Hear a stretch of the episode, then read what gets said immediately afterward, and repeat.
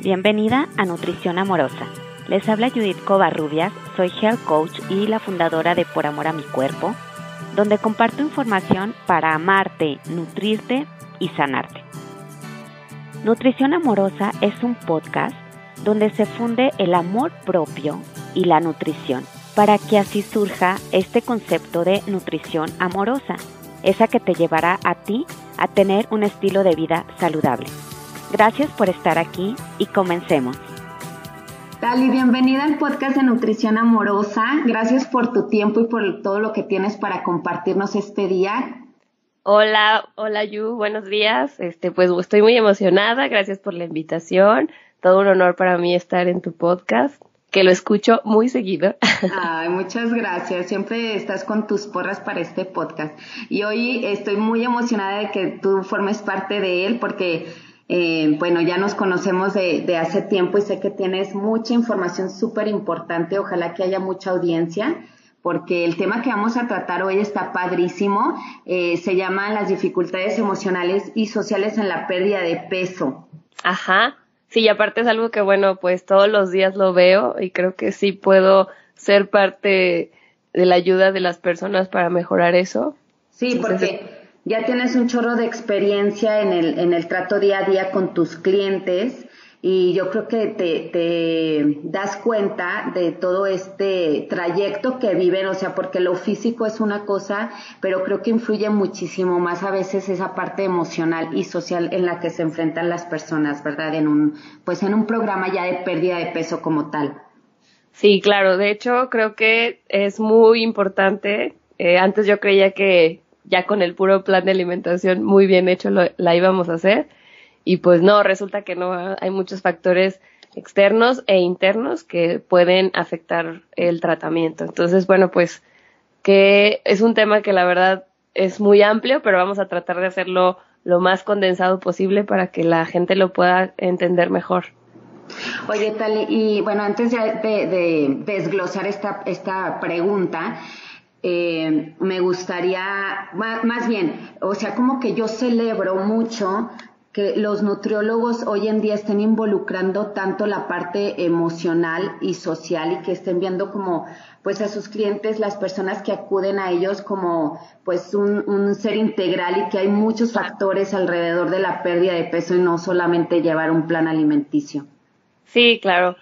Es que, bueno, además, en eh, la parte emocional, que es la primera que yo identifico, uh yo me imagino que somos como computadorcitas eh, moviéndonos y haz cuenta que, pues dependiendo de la marca, ¿no? Del HP, Mac, cada quien trae como una programación muy especial que las hace funcionar de cierta manera y que van a tener sus errores, ¿no? Entonces, así somos las personas traemos una programación y esa programación difícilmente se va a cambiar de un día para otro.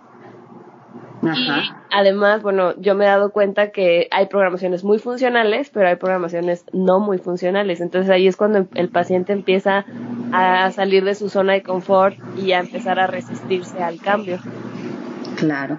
Oye, Tali, entonces, por ejemplo, tú trabajas también esta parte de, de reprogramarlos, por así decirlo. Ajá, sí, eh, hacemos una, pues bueno, gracias al, al coaching en hábitos, que fue, fue lo que me ayudó también como a cambiar mi perspectiva de la nutrición. Sí. Este, también me di cuenta que la gente funciona mejor cuando hacemos una reprogramación más profunda, que es bueno, si puedes, si otra persona puede, tú también. Eh, vamos a ver qué heridas traes, que a lo mejor si yo te puedo ayudar, te puedo dar como tips para ayudarte con las meditaciones.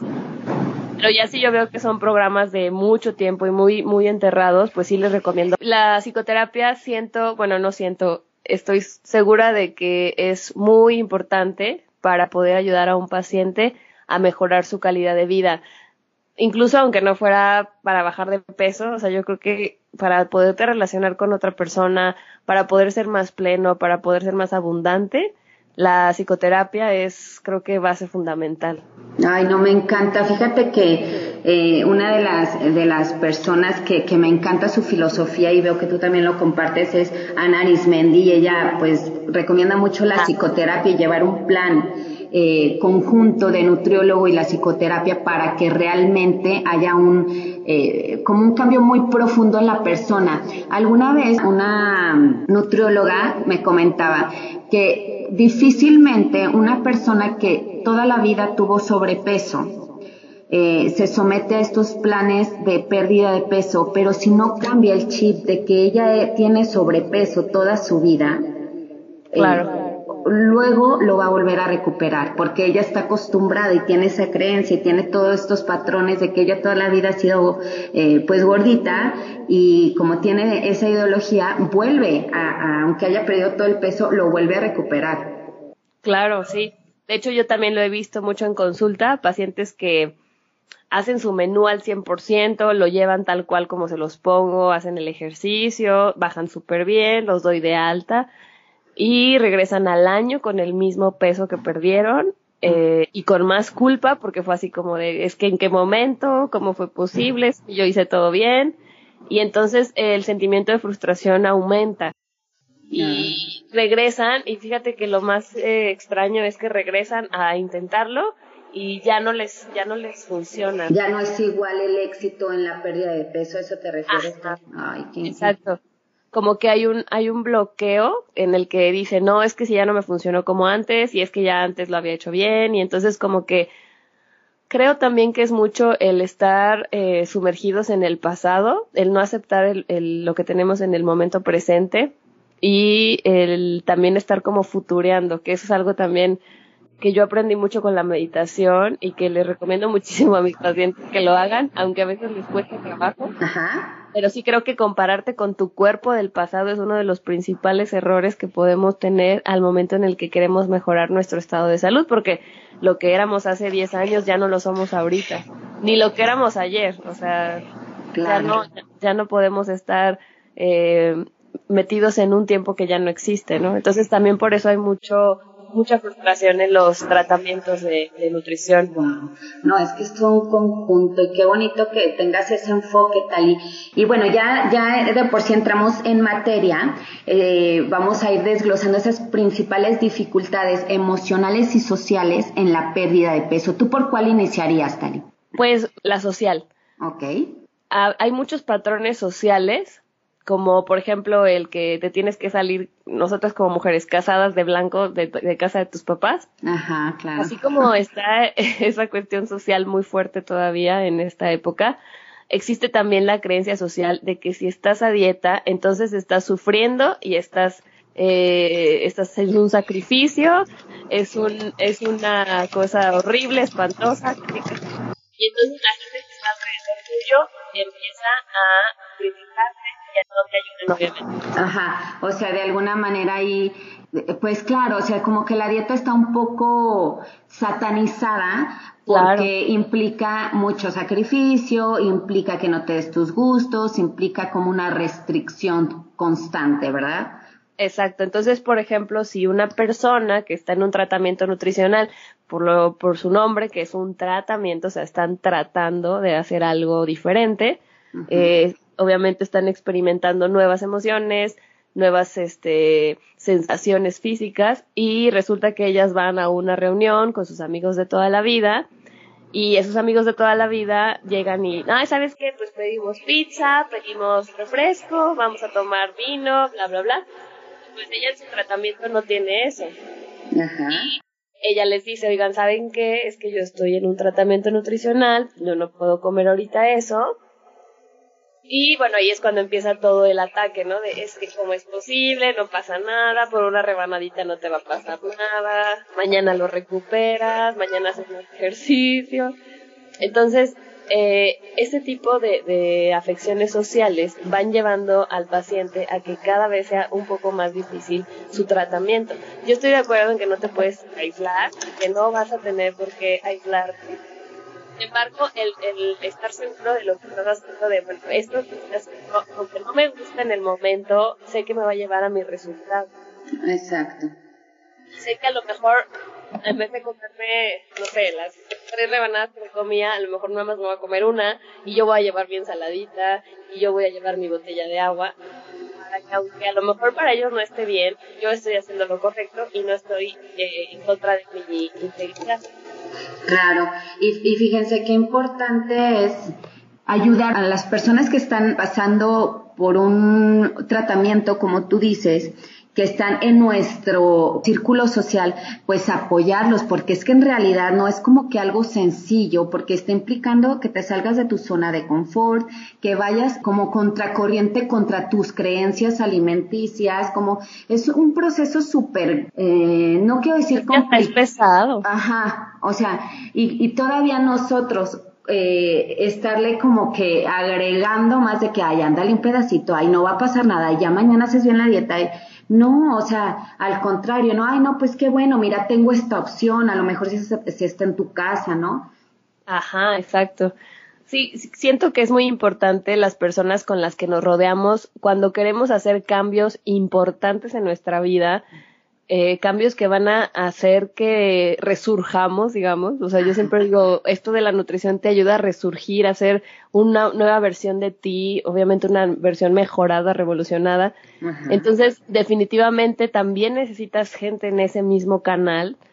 Eh, a lo mejor no vas a dejarte de juntar con tus amigos de toda la vida, pero el, tener personas que estén en tu mismo canal, es, yo me imagino que también es como una como una radio, ¿no? Que tú estás en el 100.1 y de repente ya te quieres pasar a el noventa y tantos y pues resulta que la gente que está en el noventa y tantos ya está en tu misma frecuencia. Entonces, pero si tú te quedas con la gente que está en el otro canal, pues te van a seguir eh, saboteando y te van a seguir diciendo cosas. Entonces, ya sea que tú pongas un límite sano, o que aprendas a decir que no, que aprendas a ser eh, amoroso contigo, porque tampoco significa que vas a pelear ni a discutir, pero simplemente decir no, o definitivamente empezar a rodearte de gente eh, en otra conexión, ¿no? Que te impulse, ¿verdad?, en tu proceso. Ajá, exactamente.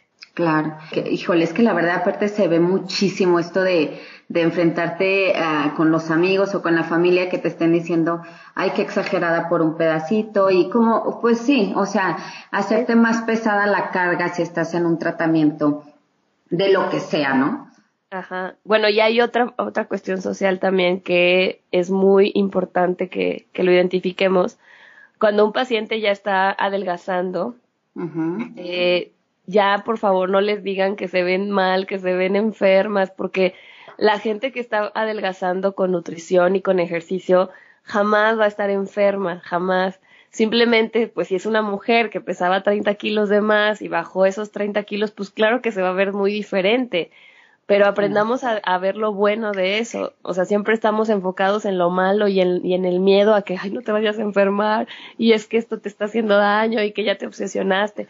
Pero no, no es eso. O sea, es simplemente que si ella traía 30 kilos de más y ahora ya no los tiene, pues es por algo, o sea, su cuerpo también no los ocupaba y por eso los bajó. Exacto. Pero tampoco que sea anoréxica o que enferma. Claro que yo siempre estoy muy atenta a que no haya una obsesión o una compulsión o que, o que se vaya eh, fuera de, mis, de mi alcance. Siempre estamos cuidando eso para que el paciente se sienta tranquilo de que lo que está bajando es una es de manera sana y de manera responsable. Claro. Oye, Talib, eh, alguna vez grabé un podcast de este, el, body shaming, con Raquel Lobatón, que me encanta su filosofía, eh, y ella decía, o sea, no puedes estar diciendo nada del cuerpo de las personas, ni positivo ni negativo. O sea, aquí lo mejor es limitarnos a no hablar del cuerpo. ¿Por qué? Porque eh, ahí hay la frase de cuerpos vemos, historias no sabemos. Siempre es, te ves fabulosa cuando pierdes peso, entonces ahí el mensaje, no, pues te veías del nabo antes, ¿no?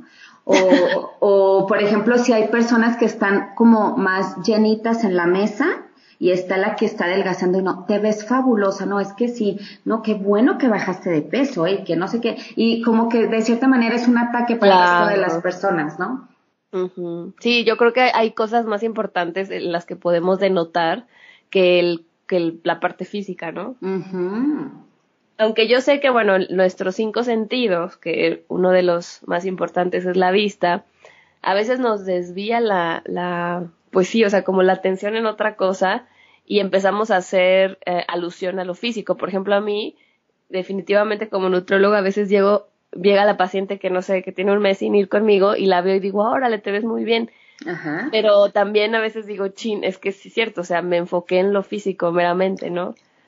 Claro, bueno, eh, pero también eh, por ejemplo, tú tienes una consulta a solas y claro que es importante que tú como, pues como nutrióloga, como guía, pues estés impulsando y, mm, motivando a tus clientes, ¿no? Pero claro que, que es importante también ir resaltando otras áreas, ¿no? Claro, y aparte, bueno, el esfuerzo que yo veo en mis pacientes, por ejemplo, Ayer di de alta a dos pacientes que la, verdad me sorprendieron muchísimo, de diferentes edades, de diferentes eh, mentalidades y creencias, y las dos um, generaron su objetivo, o sea, lograron lo que ellas querían.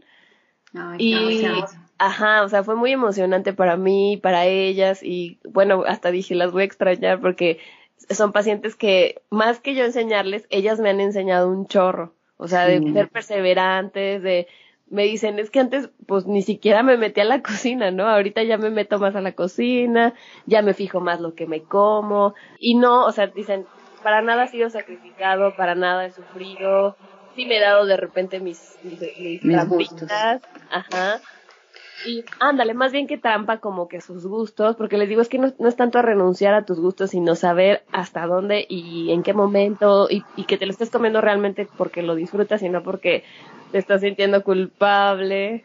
O que no te llegó el atracón, ¿no? O sea, que es más bien de, ay, no, pues quiero un pedacito, no pasa nada y no es algo que estoy haciendo todos los días. Exactamente, y entonces ya empiezan a identificar, por ejemplo, las porciones, ¿no? Pues sí, es que si antes comía mucho y ahora entiendo que pues mi cuerpo no es que ocupe tanta cantidad, sino que lo que necesita es calidad. Y entonces, eso que aprendieron ellas, creo que ya yo estoy muy tranquila porque sé que ya no van a recuperar eh, ese porcentaje de grasa que tenían extra porque ya no lo necesitan, porque ya se reconciliaron con su cuerpo, porque ya también se reconciliaron con la parte de, de los alimentos. Exacto y además la familia, que creo que es un factor muy importante, las apoyaron, bueno, a una de ellas no tanto, pero a ella a contracorriente lo seguía haciendo. Y eso también es de admirarse. La importancia de la familia en este proceso o tratamiento de pérdida de peso, híjoles, es fundamental, ¿no? Yo creo que si la familia apoyara, los tratamientos nutricionales serían todo un éxito. O sea, yo creo que en todos los aspectos de tu vida, si la familia fuera una un apoyo eh, real, no hombre, o sea, seríamos otra cosa. Pero bueno. No, y qué bueno que lo toquemos aquí en este podcast, porque todos somos miembros de una familia y es como que poner una alertita de, de, oye, hay que, hay que apoyar aparte de salud al final de cuentas cuando nos encontramos en un peso adecuado, ¿no? Oye, Tali, y por ejemplo, ¿tú qué dificultades emocionales encuentras en tus pacientes? Bueno, esa, esa parte es un poco más complicada porque, bueno, la mayoría de mis pacientes, hombres y mujeres, trabajan muchísimo, o sea, muchas horas y luego aparte tienen hijos y luego aparte tienen responsabilidades en la casa. Eh, entonces, traen unos niveles de estrés que de verdad no entiendo a veces cómo los toleran, pero ahí andan, ¿no? O sea, tratando de dar su 100%. Entonces, hay un momento en el que les entra el piloto automático y sin que ellos quieran empiezan a darse atracones de comida. Ajá. ¿Por qué? Porque el, cuerpo está en modo supervivencia. Aparte simplemente porque el cuerpo está en modo supervivencia ya empieza a generar cortisol y ya empiezas a almacenar grasa nada más por eso. Y la otra aparte échale la, eh, la cuestión de la programación de que la, la, comida da felicidad. Sí. Y, y bueno, siempre tenemos la relación de que la comida chatarra da felicidad, o sea, lo, lo dulce, lo salado, la grasita. Sí. Entonces, eso es una programación en la que una vez escuché que decían que es como si te diera un alivio, como de que comes el chocolate y, ah, ya, ya todo está bien. Oye, eso es como, de, de hecho, hay, hay estudios de cómo, cómo se, se encienden, por así decir, los receptores de placer con cierta comida que, nosotros lo hemos hecho a lo largo de nuestros hábitos, ¿no? Por ejemplo, si me como unas papas fritas, eso me va a generar que los centros de placer se activen y me va a pedir más papitas cuando me encuentre en esa situación, ¿no? Sí, y aparte nos tienen bien estudiaditos, o sea, la mercadotecnia nos tiene súper bien estudiados, sabe perfectamente en qué punto tu cerebro se hace adicto, o sea, es una cuestión increíble la forma en cómo nos han estudiado la industria de alimentos, entonces, pues es, es una recaer y recaer y recaer, ¿no? O sea, sí. Por eso se hace tan complicado. Sí, y como por el ritmo de la vida que llevamos, eh, eh, que muchas veces no nos damos cuenta, empiezas en este, o sea, no tengo tiempo de cocinar, entonces la comida normalmente más chatarra es la más barata. La mayoría de las personas tiene acceso, que está, digo, me refiero a que van al trabajo y eso, pues tiene acceso a esta comida, este, y, y pues se va volviendo un hábito, ¿no? El, el, no cocinar y comer en la calle y sobre todo cosas que no, que no nos van a nutrir, ¿no? Entonces, luego salir, salir de estos hábitos eh, cuesta mucho. Sí, entonces, por ejemplo, yo siento que la parte emocional, eh, los primeros años de vida de cuando somos niños, eh, nuestros papás nos insertan una programación con respecto a la alimentación específica, como por ejemplo, come mucha porción porque entonces te vas a quedar sin energía. Eh, necesitas. No vas a crecer. Ajá, no vas a crecer si no comes esto. Y es que entre mejor comas, mejor te vas a sentir. Pero, o sea, te daban a entender que con mucha cantidad tú ibas a tener mucha energía. Sí. Entonces, esa programación se quedó. Y por ejemplo, ay, no llores, te voy a dar una paleta para que no llores. O mm. pasabas un examen y mira, te vamos a llevar a comer para festejar que pasaste tu examen de la primaria, ¿no? Entonces, esa programación, eh, sobre todo, por ejemplo, cuando teníamos emociones tristes o muy alegres que nos daban comida, entonces, cuando nosotros somos adultos, lo traemos en, en automático, o sea, no, no lo hacemos por mal, sino que cuando estamos tristes o estamos muy contentos, ay, déjame voy al Oxxo y me compro unas papas, ¿no? O un chocolatito, o vamos a festejar con la cena. Entonces, todos esos programas te van haciendo que caigas en, en, en esta, sí, como en esta repetición. Para poder salir de ahí, que eso es el, lo más importante que queremos, es primero darte cuenta si tú estás siguiendo ese patrón. Darte cuenta, aceptarlo, porque también creo que eso es algo importante. Mucha gente dice, ay, no, no, yo no, para nada. Yo ni antojos tengo. Yo como bien poquito, yo nada más como una vez al día, pero a veces esa una vez al día son como dos mil calorías, ¿no? Oye, Tali, hay una frase que me gusta mucho que, que dice, sin aceptación no hay transformación. Y ese es el primer paso, ¿no? Aceptar, eh, pues, cómo nos estamos comportando, ¿no? Claro, y aceptar, soy adicto al refresco, soy adicto a las papas, soy adicto al chocolate, porque no pasa nada. Exacto, no Yo pasa creo que en este mundo capitalista y consumista, todos somos adictos a algo, nada más hay que buscar la adicción que menos daño nos haga pero así pasa, o sea, no, no, por ejemplo, Sigmund Freud decía, sustituye una adicción por otra. Entonces, por ejemplo, en vez de, no sé, la gente que fuma, les pasa mucho que los que fuman sustituyen el cigarro por comida, porque están buscando sustituir una adicción. Entonces, obviamente al final lo que buscamos todos es sentirnos bien y estar felices. Claro pues podemos ser adictos a, no sé, a hacer ejercicio, a comer frutas y verduras, a, a, no sé, a meditar, o sea, porque eso también puede ser de algo que podamos hacer diario, diario, diario. Está comprobado que se pueden hacer nuevas conexiones en nuestro cerebro al base a repeticiones. O sea, así como construimos una adicción al cigarro o a cualquier eh, adicción que tengamos, se pueden construir otras, eh, como tú dices, otros nuevos hábitos o adicciones positivas, digámoslo de esa manera, ¿no? Ajá, sí, sí, digo, a lo mejor la palabra nos puede confundir, pero si se fijan, la adicción es cuando haces algo todos los días, todos los días para sentirte bien. Porque a fin de cuentas, ese es el final, o sea, esa es la finalidad. La gente que se emborracha todos los fines de semana hasta quedar así de que perdidos, la gente que se va a, eh, de fiesta y que hace, por ejemplo, eh, que juega con dinero y así, bueno, ¿cómo se llama esto? El apostar. Apostar, ajá. Entonces, hay gente que tiene adicciones de ese tipo porque al final lo que quieren es sentirse bien, eh, olvidar, porque dicen, quiero olvidar mis penas, pues sí, porque quieres olvidar tus penas para sentirte bien. Entonces, puedes hacer una adicción en positivo, que, sería un hábito más bien, un hábito positivo, que sería meditar todos los días, tomar agua todos los días, eh, hacer ejercicio todos los días, Y eso te va a hacer sentir bien también, pero no te va a salir tan cara la factura. O sea, una vez como ahorita lo comentas, aceptar que, que tenemos cierto, ciertas conductas eh, y empezar a construir una nueva, al principio es incómodo. O sea, yo siempre les digo, el cambio es incómodo. Sí, es incómodo y aparte no nos gusta. O sea, al principio es de, ay, no me gusta, pero hay veces, yo creo que no hay, no hay de otra, o sea, cuando estudiamos la carrera, cuando estudiamos la primaria, yo me acuerdo que me chocaba levantarme temprano y hacer la tarea y aprenderme las tablas y, pero mi mamá me decía, ¿sabes qué? No te queda de otra, o lo haces o lo haces, si no, no terminas la primaria, ¿no? exactamente. Entonces son cosas que a veces tenemos que hacer, aunque no nos gusten, para lograr un objetivo que sí nos va a gustar. Entonces, pues es nada más eh, enfrentar ese, ese modo incómodo por unos por un rato, ¿no? Sí, son unos cuantos días realmente que se siente como que fuerte la incomodidad. Este, y bueno, ¿qué, qué otras eh, dificultades emocionales eh, has notado, Tali? Bueno, yo, yo siempre lo veo con el estrés, que a fin de cuentas el estrés es, es miedo.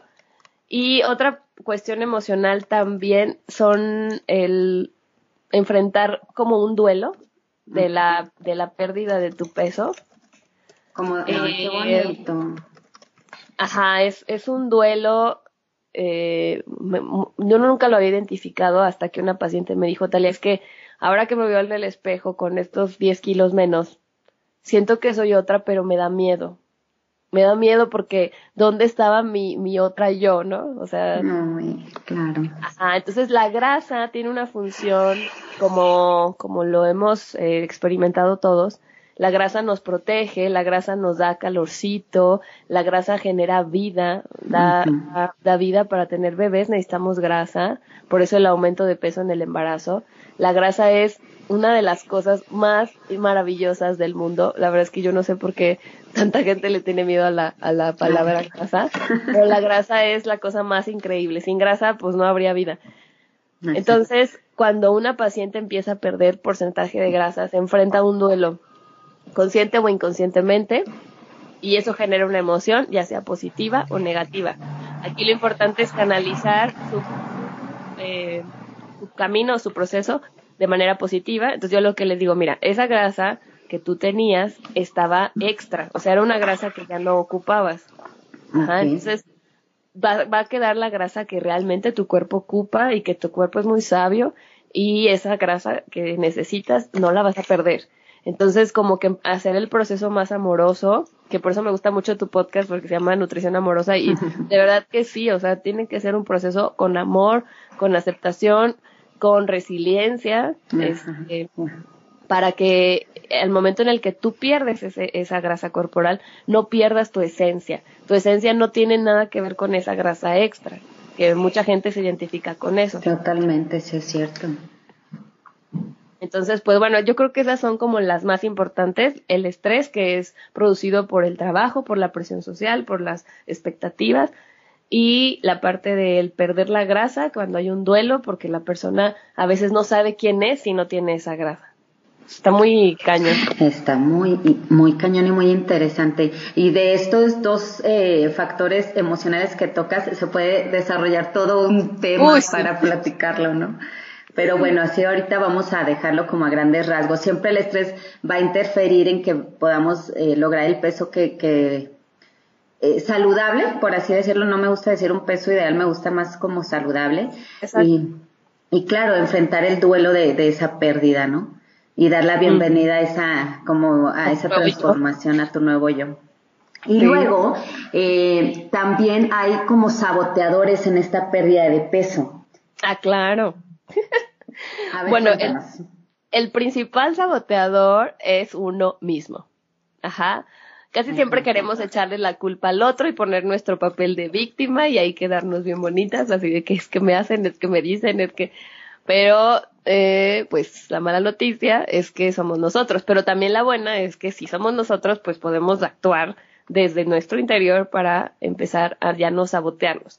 Por ejemplo, una forma de autosabotaje es cuando empiezas a hacer las cosas y dices, híjole, pero mejor ya no.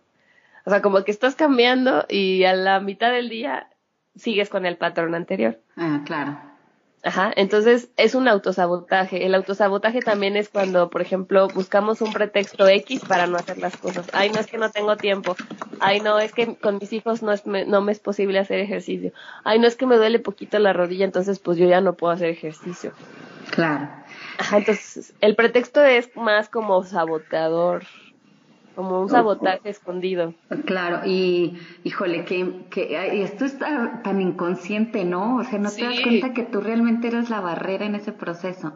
Exacto. De hecho, hay una, hay una afirmación que me gusta mucho que dice, bajo mis barreras, bajo mis barreras, bajo mis barreras, para poder recibir todo lo que viene en la puerta dorada que no he visto, ¿no? Entonces, es, es como ir más allá de, de, de mis limitaciones, porque claro, o sea, yo sé que el inconsciente ahí está y trata de, ganar la batalla, pero el, ese 5%, si tú lo trabajas lo mejor que puedas, va a poder con ese monstruo del 95%.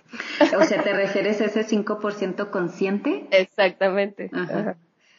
Wow, fíjate que, que totalmente. Qué padre que, que, que lo traes a la mesa ese y entender que siempre vamos a buscar pretextos, pero al final de cuentas cuando, cuando quieres algo, lo principal que debes hacer es saber que no hay pretexto que pueda impedir que logres tu objetivo.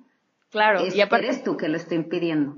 Exacto, y hay que dar pasos también pequeños, o sea, a veces queremos dar pasos gigantescos, por ejemplo, que de un día para otro ya me voy al gym, una hora y media, cargo no sé cuánto kilo de peso, me como dos mm. lechugas, en la cena nada más tomo agua, o sea, pues claro que al día siguiente te vas a sentir fatal y vas a decir, ay, no, odio la dieta, odio el ejercicio, adiós todo, o sea, pues claro, porque estás dando pasos eh, acelerados, es como un bebé, ¿no? O sea, si un bebé quiere ya caminar y, le toca gatear, pues tiene que gatear primero y luego ya va a empezar a caminar poquito a poquito, ¿no? O sea, el proceso de la vida nos ha enseñado, de hecho la naturaleza nos enseña que todo lleva un tiempo específico y que hay que saber también ser pacientes.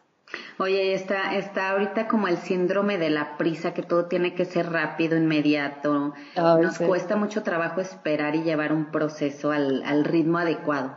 Ajá, y de hecho, bueno, los seres humanos hemos logrado cosas eh, increíbles, ¿no? O sea, nadie se iba a esperar que iba a haber hombres volando en la luna o cosas así que ahora son súper normales. Sin embargo, hay que usar nuestra, la tecnología a nuestro favor y no a, nuestra contra. Nosotros no somos las máquinas, nosotros somos los creadores de las máquinas. Por lo tanto, tenemos que aprender a que somos parte de la naturaleza y la naturaleza lleva un tiempo específico para poder eh, dar eh, esa cosecha, ¿no? Que tú estás sembrando y hay que, hay que cosechar. Entonces, de ti depende qué vas a cosechar. Si vas a cosechar buenos hábitos o no. Y también, Tali, esto que decías de, de pues, dar pasos pequeños, eh, e, es, más sustentable, es que vas a durar más tiempo en tu proceso, más bien, vas a aguantar más tiempo en el proceso, que si das pasos grandes vas a acabar tirando la toalla porque te sobrepasaste. Claro, y fíjate, otra cosa que yo me, yo, yo misma me he dado cuenta, yo empecé a hacer ejercicio hasta los 20 años. Antes, me da pena decirlo, pero antes en la prepa y en la, en la secundaria y así, me decían la Lady, Lady, ¿cómo me decían? no me acuerdo, pero era como, como un, como un apodo de que no me gustaba hacer nada. Y yo le decía al maestro de deportes, maestro, yo voy a tomar lista porque a mí no me gusta hacer ejercicio. Así, ¿no? Era súper floja. Y ahora súper atleta corredora, ¿eh? ¿Qué tal? Ajá. Entonces yo dije, empezaba a ver a la gente en el parque Tangamanga, porque a mí me gustaba ir al parque siempre he sido como muy así de que me gusta ver la naturaleza, los arbolitos y así. Entonces yo iba al parque y yo decía, ay, qué flojera con esta gente que corre y corre y corre, ¿no? ¿Qué, qué, qué hacen? ¿no? pero después dije, bueno, pero si ella puede, ¿por qué yo no? O sea, ¿cuál es mi, la diferencia conmigo y ella, no?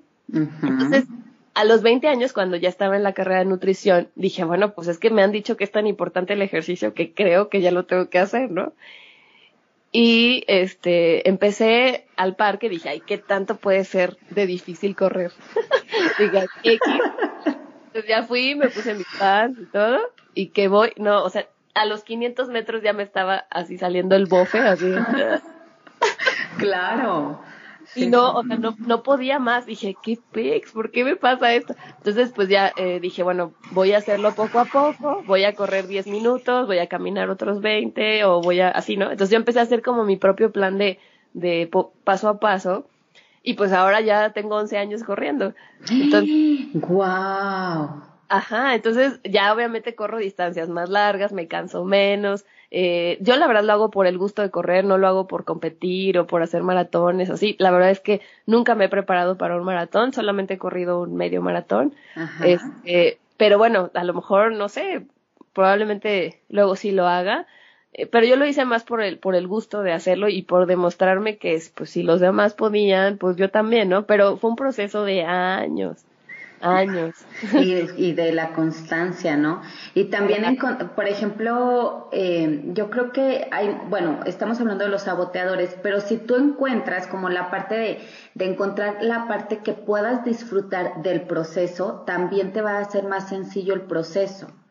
Claro, sí, por ejemplo, yo lo que hacía es que, te lo juro que yo sí llegué a decir, odio correr, odio correr, pero yo me fijaba más en el beneficio de posterior. Dije, bueno, a ver, esto me tiene que beneficiar en algo. Si me cuesta tanto, pues lo voy a hacer poquito a poquito, pero yo veo que las otras personas pues tienen cuerpos atléticos, se ve que lo disfrutan. Yo veía gente, jamás había visto tanta gente sonriendo en un lugar.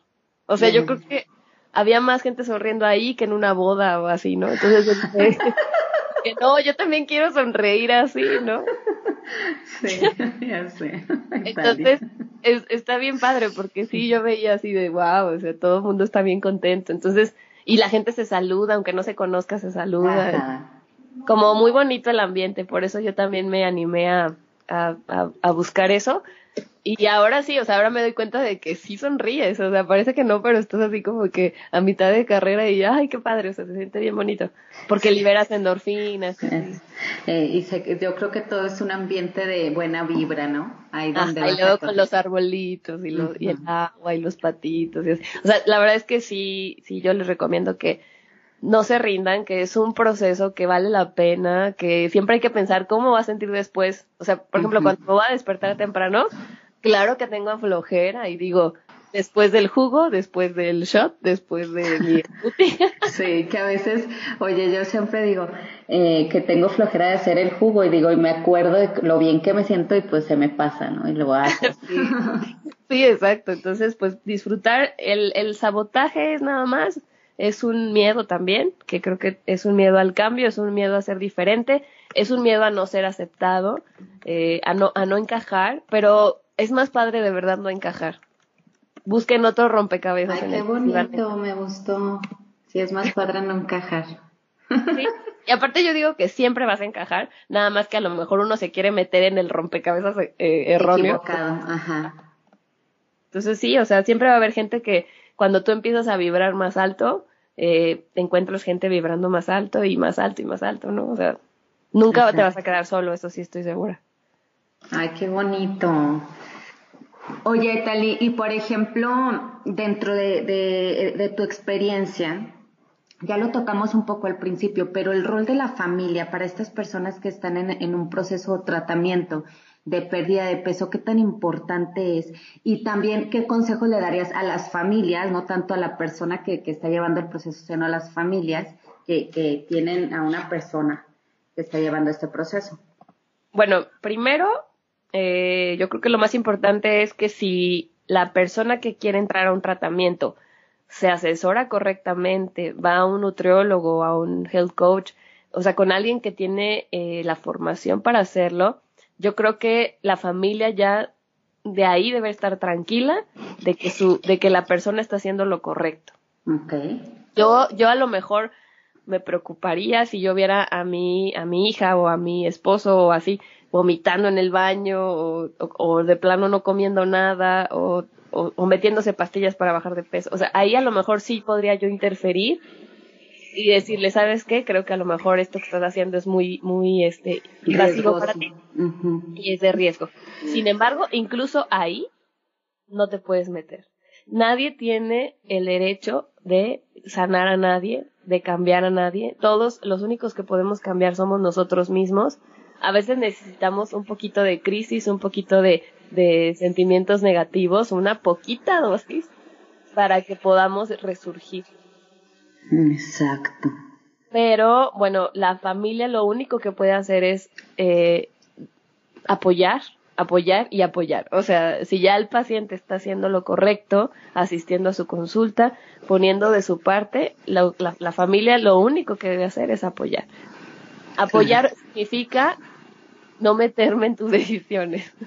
Porque a veces apoyar es como de, yo te lo hago, mijito, yo te lo, yo te lo soluciono, yo no tampoco. O sea, apoyar es no interferir. Ajá. Porque también, híjole, ¿cómo pasa que, oye, eso no viene en tu dieta porque te estás comiendo eso? Y, y el paciente así como, o sea, si de por sí está complicado este rollo y todavía tú me pones así que, que no te lo comas porque aquí no viene, yo no lo veo escrito aquí, que no sé qué. Y entonces terminan odiándome aparte, odiando el tratamiento y pues obviamente lo, lo dejan de hacer y se pierden esta oportunidad genial de, de cambiar sus hábitos. Claro. Sí, porque también, o sea, también está esa parte de que, te estén eh, vigilando de gendarmes o que te estén diciendo, ay, no pasa nada, cómete un pedacito, hay un plato chiquito, ¿verdad? Sí, están los dos extremos, que yo siento que es más grave el de, eh, eso no venía en tu porque, híjole, qué horror. Por ejemplo, a mí me pasa que ah, me invitan a fiestas familiares, la verdad yo las evito, lo siento familia, pero yo las evito porque es de, ay, es que Talia es nutrióloga. No, no le den, no le den. Ay, sí. Eso no se lo den a ella porque es nutrióloga. Y yo, ah, chis, chis, O sea, yo. Exactamente, o sea, yo ya sabré qué hacer, cuánto me voy a comer, hasta dónde me lo voy a comer. O sea, la gente no tiene idea de, de, de todo tu, tu esfuerzo de atrás, ¿no? O sea, todo tu background. Entonces, no hagan eso, por favor.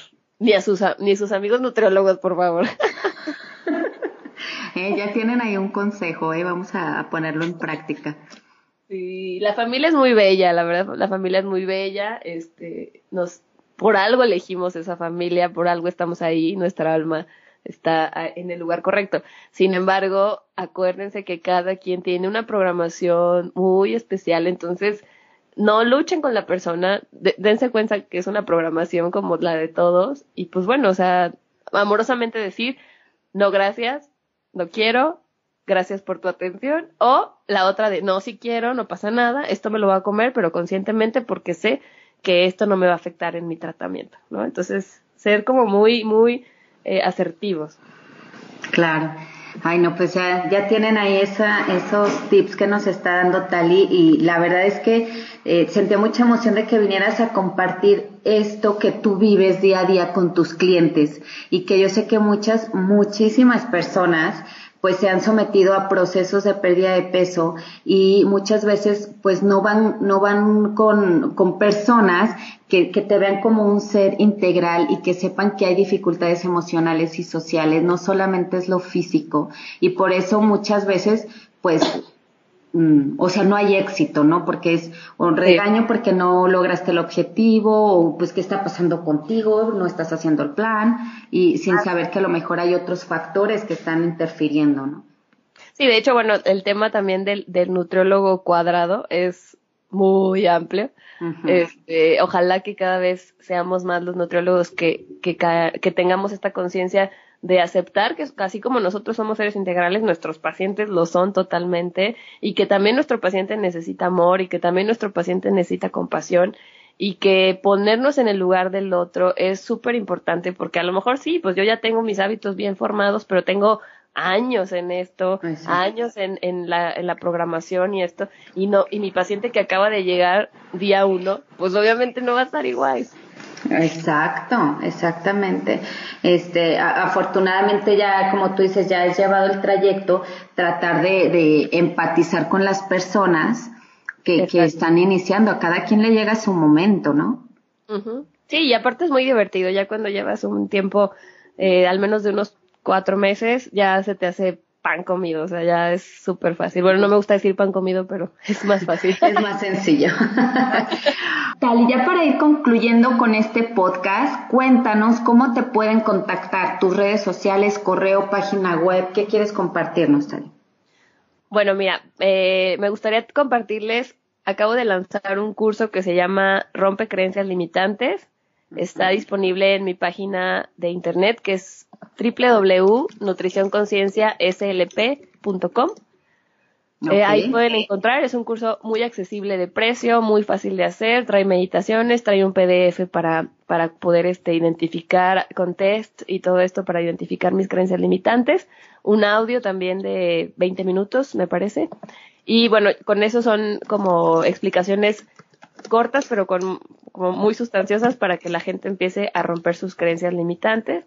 También tengo un podcast que se llama Conversación Consciente, en Spotify, en SoundCloud y en otras plataformas, pero la principal es Spotify. Okay. También mi, bueno, mi página de Facebook e Instagram, que estoy como Nutrición Conciencia, y si, y si me quieren contactar eh, de manera más directa, es mi correo es nutrióloga taliamercado arroba gmail.com. Ok. Ok, pues ahí tienen todos los detalles de, sus redes sociales. Yo lo voy a dejar de todos modos en la descripción de este podcast. Y ya para despedirnos, Tali, dime dos formas en las que tú te das amor propio, dos prácticas, dos hábitos, lo que tú quieras.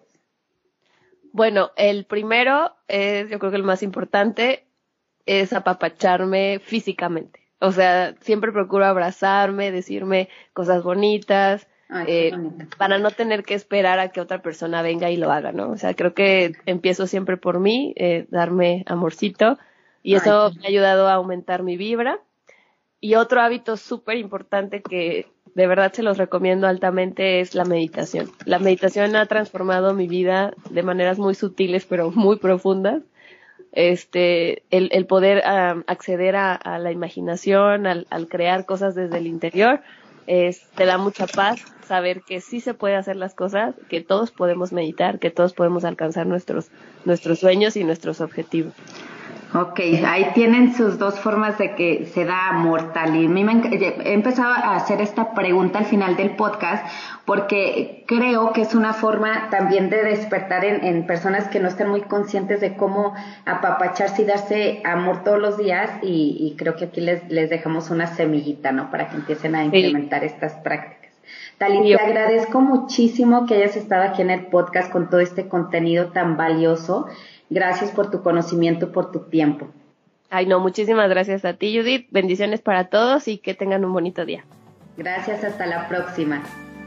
Gracias por escucharnos. No olvides suscribirte y cuéntale a tus amigas sobre este podcast. También puedes visitar mi sitio web poramoramicuerpo.com.